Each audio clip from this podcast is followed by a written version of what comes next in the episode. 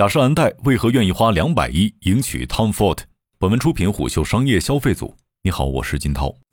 据《华尔街日报》八月一号消息，有知情人士称，雅诗兰黛公司正洽谈三十亿美元收购奢侈时尚品牌 Tom Ford，这将成为雅诗兰黛有史以来最大金额的收购。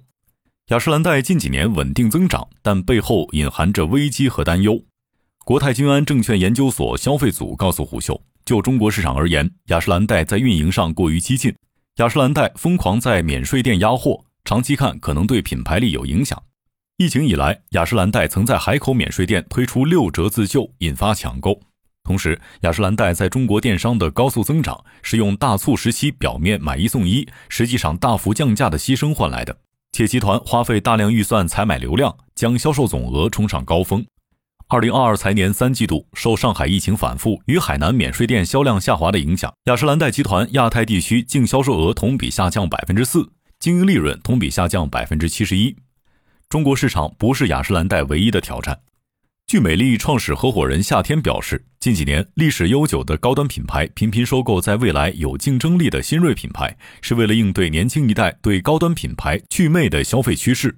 雅诗兰黛们对自己未来的担忧是很强烈的。为应对新锐品牌的挑战，雅诗兰黛曾在美国推出小雅诗兰黛，并拓展线下连锁店等新兴渠道，但均未能获得重大成功。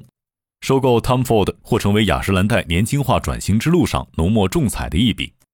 Tom Ford 由时装设计师 Tom Ford 于2005年创立，以男装闻名，产品线也包括女装、手袋、化妆品和香水，其中口红和香水产品线大受消费者的欢迎。据外媒获悉，Tom Ford 此次出售是出于商业战略调整，或为疫情下整合商业版图，以提升抗风险能力。疫情下，Tom Ford 的抗风险能力较弱。今年一月二十四号，由于疫情原因，Tom Ford 宣布取消其纽约时装周走秀活动。Tom Ford 原本计划在纽约时装周中作为重磅品牌压轴登场，然而由于设计部门所在的洛杉矶和生产工厂所在的意大利均出现疫情，导致了一系列供应链和生产问题，作品系列不能及时完成。最终，Tom Ford 改为在数字版画册中发布2022秋冬成衣系列。对此，创始人 Tom Ford 表示感到非常失望。值得注意的是，Tom Ford 的男士西服授权意大利奢侈品集团杰尼亚负责生产。美妆和香水业务授权雅诗兰黛集团生产，眼镜业务授权眼镜巨头马考林集团设计、生产及分销。这或许暗示着这家没有深厚品牌历史的新锐品牌在供应链上处于弱势地位。创始人 Tom Ford 是品牌 Tom Ford 的最大财富。Tom Ford 的传奇经历使其成为时尚界的风云人物，在年轻一代中具有极大影响力。创办 Tom Ford 之前，他曾担任十年古驰和圣罗兰的创意总监，因扭转古驰时装颓势名声大噪。与雅诗兰黛合作创立同名彩妆品牌 Tom Ford 之后，Tom Ford 凭借性感的大胆风格，在年轻消费者中掀起追逐的狂潮。因此，有外媒称 Tom Ford 这个名字就值三十亿美元。雅诗兰黛投资者会议纪要显示。二零二二财年三季度，香水的表现非常出色，销售额有机增长了百分之三十一，是增速最快的部门。令人印象深刻的是，与疫情开始前的二零一九财年第三季度相比，香水销售额同比高出近百分之五十。香水崛起并不是雅诗兰黛集团的个例，疫情下各大集团业绩报告显示，香水增速迅猛。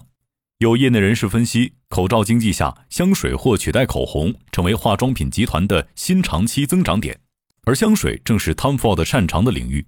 二零一八年，Tom Ford 在纽约时装周春夏系列上发布了一款名为 Fucking Fabulous 的香水，其突破边界、出其不意的命名方式，使得预计四十万美元的售卖金额最终高达两千五百万美元。Tom Ford 本人表示，这突破了所有市场预期，包括我本人的预期。Tom Ford 在中国市场还有极大的增长空间。至今，Tom Ford 仅在京东和天猫开设旗舰店。始终没有中国官网，电商端还有空间。且据美国官网显示，Tom Ford 在中国仅有四十四家门店，对比雅诗兰黛在北上广深就有四十三家门店，线下渠道也有不小增长可能。如收购成型，Tom Ford 的香水和美妆业务将为雅诗兰黛中国市场增色不少。而电商和旅游零售是雅诗兰黛在中国最重要的销售渠道。这几年，雅诗兰黛在中国看似增速迅猛，但这是通过在电商采买大量流量实现的。品牌原本的优势渠道是百货渠道，现在受疫情影响非常大。夏天说，通过电商冲击 GMV，对品牌的高端形象和价格体系影响较大。海南免税店销售情况与电商类似，价格大跳水引发了消费者的囤货行为，虽然拉动了销量，但一再拉低了消费者对品牌的价格预期。长期来看，对品牌建设会有负面影响。同时，全球很多国际大牌都受到了新锐品牌的挑战。夏天说，年轻消费者认为雅诗兰黛这样的高端品牌都是母亲那一辈用的，更倾向于购买主打医药技术或者个性化的新锐品牌。因此，雅诗兰黛在二零零九年引入外部职业经理人担任 CEO 之后，开启了年轻化转型之路，推出并购小众高端品牌、开拓新兴渠道、启用年轻流量小生等措施。这些举措让雅诗兰黛市值屡创新高。比如说，雅诗兰黛热衷于收购深受年轻人喜欢的小众彩妆或护肤品牌，来应对增速放缓的困境。比如，二零一四年收购网红面膜 Glam Glow，二零一六年收购美国品牌 Becca 和 Too Faced。雅诗兰黛这次想收购 Tom Ford，或许也是出于希望继续深入年轻消费群体的动机。